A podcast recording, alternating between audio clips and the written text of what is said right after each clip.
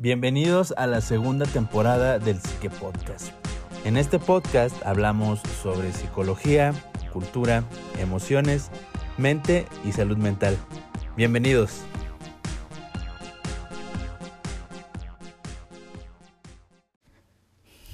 Hola, yo soy la psicóloga Diana Ortiz. Les doy la bienvenida a este capítulo 4 de nuestra segunda temporada del Psiquet Podcast. Hoy inauguramos una sección que decidimos llamar al diván, en la que todos, sean estudiantes, sean psicólogos o sean profesionales de la salud mental, así como el público en general, pueden ser partícipes. Estaremos em, poniendo una vez al mes una pregunta para que nos compartan su anécdota, su historia en una situación determinada y obviamente poderlas leer en este, en este episodio.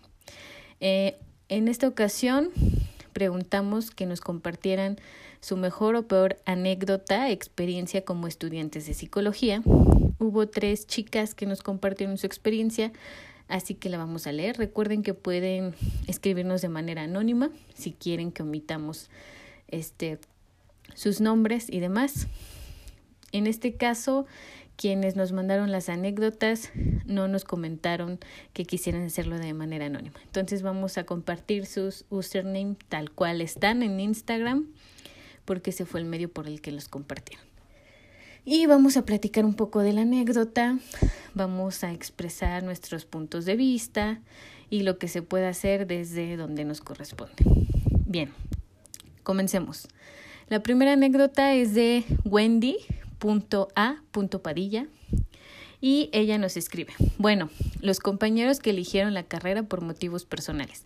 Eh, no nos especifica si para ella esto es una, un punto negativo o un punto positivo, pero eh, es algo que en general nos pasa y creo que nos ha pasado a quienes estudiamos o están estudiando la carrera, que comúnmente entre los profesores, aparte de presentarnos, decir, este, cosas sobre nosotros, pues la pregunta crucial es, ¿por qué decidiste o por qué elegiste la carrera de psicología?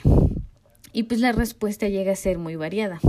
Y suele pasar, porque también me pasó a mí, que durante la carrera pues muchos compañeros mencionaban que ellos estaban estudiando psicología o decidieron estudiar psicología por estas cuestiones de que ellos padecían alguna enfermedad o algún trastorno psicológico y estaban estudiando psicología para ayudar a combatirla, ayudar a curarse o de igual manera conocer más sobre su trastorno y así ellos podrían dejar la terapia, el psiquiatra, la medicación, etc. Digo, tal vez les parece increíble, tal vez no les parezca increíble, pero ocurrió. Eh, Wendy no nos comenta eh, o no nos detalla este, cuáles serían esos motivos personales, pero les comparto yo los que me tocó escuchar. Había compañeros que decían que algún familiar muy cercano o amigo tenían algún diagnóstico, este, estaban yendo a psiquiatra o que habían intentado suicidarse, por ejemplo, y que ellos entraron a la carrera para poder ayudar a ese familiar o ese amigo lo querían tratar, querían curarlo, querían acompañarlo, querían salvaguardarlo. Y que ese era su motivo. Y pues otros motivos, este, un poco, digamos, mm, que incluso se prestarían a memes, serían como de, pues porque soy chismoso, o me gusta escuchar, soy muy bueno escuchando, o sea, pero pues es muy ambiguo el decir, elegí la carrera de psicología por, por precisamente porque sé escuchar o sé dar buenos consejos o quiero aprender a leer mentes, o sea, es un poco así. De ahí es que nacen como estos chistes locales dentro de la carrera. Y creo que es un punto muy interesante que tal vez algún día podríamos agregar a esta sección recién inaugurada del diván, preguntarles que nos compartan cuáles fueron sus razones o motivos para elegir esta carrera. Y yo con gusto les compartiré el, mío. Pero pues bueno, estos motivos que en general se escuchaban, pues obviamente los profesores en algún punto pues decían, bueno, no es óptimo este que fue que ese sea tu objetivo o el motivo por el que estudias esta carrera. Número uno, porque creo que todos conocemos, digo, todos quienes ya terminamos la carrera, y quienes están en proceso, que hay una regla muy debatida y, este, y muy popular también, que es eh, los psicólogos no atienden a su propia familia o amigos. En el campo de la psicología, pues existen eh, varias entidades que regulan, pues, que se lleve a cabo eh, pues la psicología de manera correcta. Se determina que es ético, que no, que es profesional, que no, que incluso que puede caer dentro de como un delito o puede generar conflictos más severos en quien ejerce la psicología, sobre todo la psicología clínica. Entonces, eh, la regla, una regla principal muy grande, muy importante es que no se atiende a familia y amigos. Entonces, quienes tienen este motivo para ingresar a la a la carrera, pues de plano no lo van a hacer y si lo hacen, pues estarían incurriendo en algo que no se debe, ¿no? La razón por la que un psicólogo, psicóloga no puede tratar a familiares o amigos, pues es precisamente eso, porque tenemos un lazo, una relación, independientemente que sea óptima, que sea buena, que no sea buena, que sea sana, que no lo sea, pues hay un preconcepto por ambas partes que anula la efectividad dentro de la terapia, de un proceso terapéutico. Y esto crea también pues un, un preconcepto de ambas partes, ¿no? Y compromete la objetividad del, del, profesional, del psicólogo, e imposibilita pues que los roles necesarios para el tratamiento se puedan ejecutar precisamente de manera óptima para que se dé el resultado deseado. ¿no? Entonces se ve comprometida la objetividad, la confidencialidad, el profesionalismo y el rol del psicólogo, del terapeuta. Entonces por eso, de manera general, es que no se debe atender a familia y amigos. Bueno, esta es la primera anécdota. Bien, la segunda anécdota nos la envía alguien que Está en Instagram como peque, es p e q k e, e Ella nos cuenta que cuando preguntaron por el experimento de Skinner en una de sus clases, la profe, la profesora, alcanzó a escuchar que ella dijo que era algo así como de una caja y la profesora lo repitió textual al frente de todo el curso. Entonces, cuando les dijeron que podían hacer una presentación con tema libre y llegamos. Este, o sea, se refiere a que ella llegó con la presentación del tema libre que eligió fue ¿Por qué Shrek es la mejor saga animada?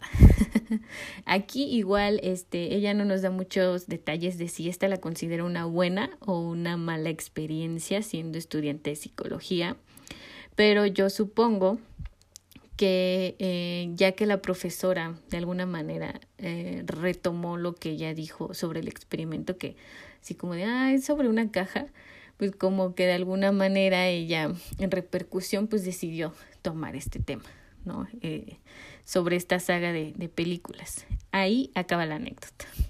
Ahora, si bien recuerdan, y de manera general vamos a, a recordar, a retomar, cuál fue el experimento de Skinner que de hecho sí se le suele llamar o conocer como la caja de Skinner, que pues básicamente funcionaba eh, introduciendo en una caja eh, una rata. Comenzó con ratas y terminó este, los experimentos con palomas. Eh, básicamente en la caja había una, unas palancas que al presionarlas emitían una luz y un sonido específicos y al presionarlas, pues obviamente, aparte de la luz y el sonido, proporcionaban alimento al animal. De esta forma, el animal, pues comenzó a asociar que presionar la palanca y emitiendo esa luz y ese ruido, pues obtendría alimento. Este, este experimento, este, pues reveló los efectos del refuerzo positivo, por ejemplo, pues al presionar la palanca, la rata fue comprendiendo que la recompensa era el alimento y pues podía satisfacer su hambre. Por lo tanto, pues los animales con los que experimentó Skinner pues tenían a repetir la conducta presionando la palanca y reforzando pues esta cuestión del refuerzo positivo. Su principal Em, su principal interés pues, era comprender cómo el comportamiento humano cambia según el efecto y si hay alguna consecuencia agradable, pues el sujeto tiende a repetir el comportamiento precisamente para obtener esa consecuencia agradable. Si en cambio la respuesta es desagradable, pues el sujeto tiende a abandonar su comportamiento. Con el fin de estudiar los comportamientos operantes, pues Skinner introdujo una variación de esta caja o jaula, también se le conoce como la jaula o la caja de Skinner, este, y permitía estudiar sistemáticamente los comportamientos de los animales en condiciones controladas. La caja de Skinner pues, nos permite evaluar cómo el, el refuerzo actúa sobre la respuesta operativa y examinando el aumento del ritmo con el que se manifiesta el comportamiento. Este es uno de los estudios, de los casos, de los experimentos y de los autores que se suele ver más de una ocasión durante la carrera de psicología, porque el experimento de Skinner parte de otros dos autores previos que habían hecho experimentos. Entonces, eh, Skinner los toma como base precisamente para la caja. Entonces, a lo que me interesaría es si esta, esta chica que nos comparte esta anécdota también nos pudiera contar con más detalle, a mí me interesa, no sé ustedes, este, ¿qué tal le fue con la presentación de por qué Shrek es la mejor saga animada y qué resultó de, de su presentación? O sea, al final, ¿cuáles cuál fueron los resultados de esta presentación? este, y el material. Estaría súper interesante, es, es un tema que a lo mejor da risa, es curioso, pero pues de alguna manera se prestó a esta, a esta cuestión del tema libre que, que le pudieron dar en la clase. Y también sería interesante que nos dijera que, en qué clase pasó esto. Porque como ustedes saben, pues varía también este, las materias, el contenido y demás de, de país.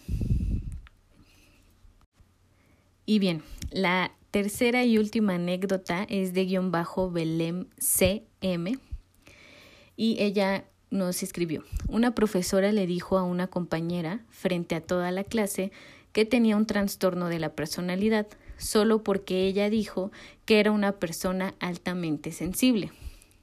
Y esta la considero mi peor anécdota. Ok, este es un tema que, uy, yo creo que daría para una buena charla y un buen debate pero pues también nos hace analizar muchas cosas. Eh, y sí suele pasar, y creo que no solo en la carrera de psicología, sino sí hay de repente eh, de personalidad, de carácter, de ego y de muchas otras cosas entre alumnos y profesores. De repente hay confrontaciones, de repente nos tomamos cosas personales, de repente Resulta que el profesor, la profesora está en una batalla clase con clase, clase a clase, perdón, con algún compañero, un grupo de compañeros, etcétera, ¿no? Por alguna razón en específico. Digo, no conozco el contexto de esta anécdota que nos comparte Belén, pero sí es es muy poco ético siendo profesor, siendo profesora. Número uno, que diagnostiques en una clase.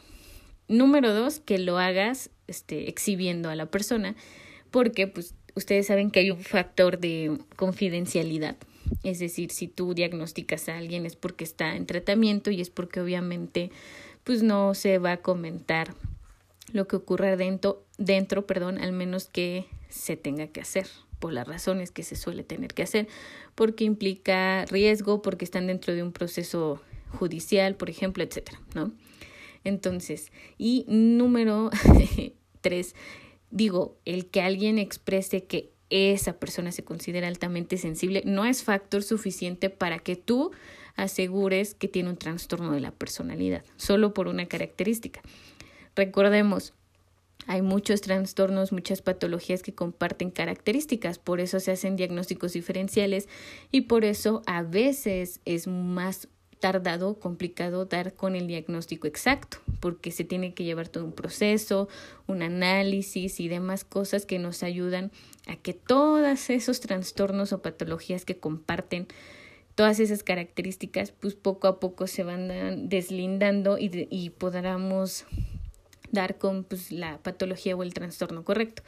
Es como un poco también algo que pasa en la carrera y que posiblemente quienes ya estudiaron psicología lo saben. Cuando llegamos a las materias en las que vemos patologías, trastornos, eh, los manuales DSM5, etcétera, empezamos todos a analizarnos a nosotros mismos, ¿no? Y decir, híjole, yo tengo esto, y nos autodiagnosticamos, ah, yo tengo esto otro también, ay, entonces yo debo tener esto y resulta que salimos del trimestre, del semestre, de la clase con 10 diagnósticos diferentes y lo mismo hacemos con las personas allegadas a nosotros. Ah, pues mi mamá como que tiene esto, mi papá como que tiene esto, etcétera, etcétera, ¿no? Digo, suele pasar, es, es en el proceso en el que nosotros digerimos la información, este, adquirimos habilidades, conocimientos, pero que un profesor, profesora haga esto, pues no es, no es muy correcto, pero suele pasar. O sea, tampoco digo que este que no pase, no debería de pasar de esta manera. No sé en el contexto de la anécdota si la profesora y la alumna tenían algún problema, algún conflicto, a la profesora le nació decirlo, este, pero espero que la profesora no diagnostique de esa manera, o sea, llega el paciente y le dice, tengo estas cinco cosas o siento estas cinco cosas y ella le diga, ah, ok, tienes esto, pum, se acabó. y tocando el tema de trastornos de la personalidad, efectivamente, este, pueden ir a escuchar nuestro capítulo precisamente que de la sección de psicología para todos que eh, viene la próxima, la próximas, las próximas semanas, dentro de dos semanas se va a publicar, que donde hablamos sobre los trastornos de personalidad, cuáles son, cuáles son sus características, cuál se les, cómo se, se diagnostican, cuál suele ser el tratamiento o qué herramientas dentro del tratamiento colaboran para su mejor evolución, este, que la persona que lo, que lo tiene tenga mejor calidad de vida, etcétera si les interesa este tema, creo que es un tema muy importante porque pues son de los trastornos más complejos y más difíciles de diagnosticar y de tratar.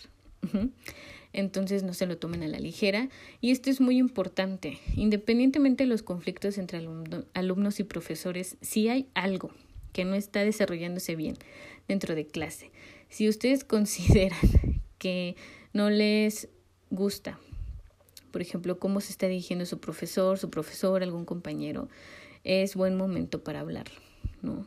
Para recurrir a quien tengan que recurrir, pues porque precisamente cuando estamos hablando de la carrera de psicología, no solo estamos adquiriendo conocimientos y poniendo en práctica los que aprendemos, sino que también ponemos en juego o parte de nuestras emociones, nuestro carácter, nuestra personalidad, o sea, están más a flor de piel, porque cuál es la primera persona con la que puedes eh, evaluar, puedes experimentar antes de, por ejemplo, de hacer una investigación con algún grupo, con algún niño, con algún familiar, etcétera, o sea, para cumplir en una tarea, en una clase, pues la primera herramienta somos nosotros. Ajá. Entonces muchas veces va a tocar eso, hacer conexión con nosotros. Y que una profesora nos diga, no, pues como eres altamente sensible, vete a revisar porque segurísimo tienes un trastorno de personalidad, créanlo o no, alguien que ya se está denominando altamente sensible, pues le va a afectar. En general nos afecta lo que aprendemos y lo que vemos en prácticas durante la carrera. Por eso también es importante, independientemente que les haga una señalización, el profesor o la profesora es que durante la carrera se permitan tomar terapia, terapia psicológica precisamente porque esto les va a colaborar muchísimo y es una herramienta no solo para terminar la carrera, sino para hacerlo de, en óptimas condiciones y de manera pues más plena, más sana, con más calidad. Pero pues sí, esperemos que estas situaciones no sean tan recurrentes que los profesores no diagnostiquen en plena clase, sino, mejor dicho, podamos, puedan hacer estudios de caso para ejemplificar, pero pues que no exhiban de esa manera a los alumnos, ni los alumnos de igual manera a sus compañeros o al mismo profesor o profesora. Bueno, ustedes cuéntenos qué anécdota les gustó más, cuál les generó pues este, alguna opinión o cuál les hizo recordar alguna anécdota siendo estudiantes de, de psicología. Y recuerden, este, estaremos haciendo estas dinámicas para que ustedes puedan participar vía Instagram. Incluso si todavía no está la dinámica, ustedes nos pueden escribir al correo eh, de psiquepedia19.gmail.com o directamente por mensaje en Instagram y nosotros vamos a, a hacer los partícipes de esta sección si ustedes nos quieren contar algo en especial.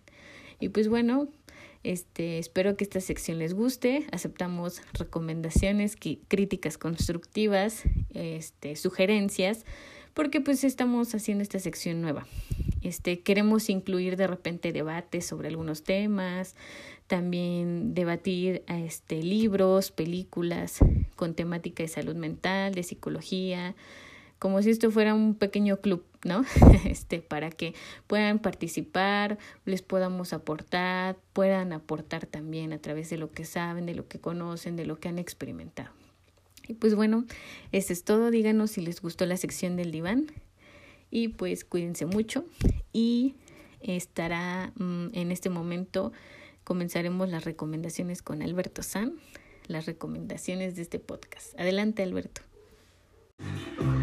¿Qué tal a todos? Muchas gracias Diana. Y bueno, en esta, en este sí que podcast que fue de la sección Al Diván, em, las recomendaciones musicales que haré, eh, pues hablan desde la disconformidad y el proceso turbio que puede llegar a ser, este, pues el crecer en todos los ámbitos, ¿no? Tanto personales como profesionales.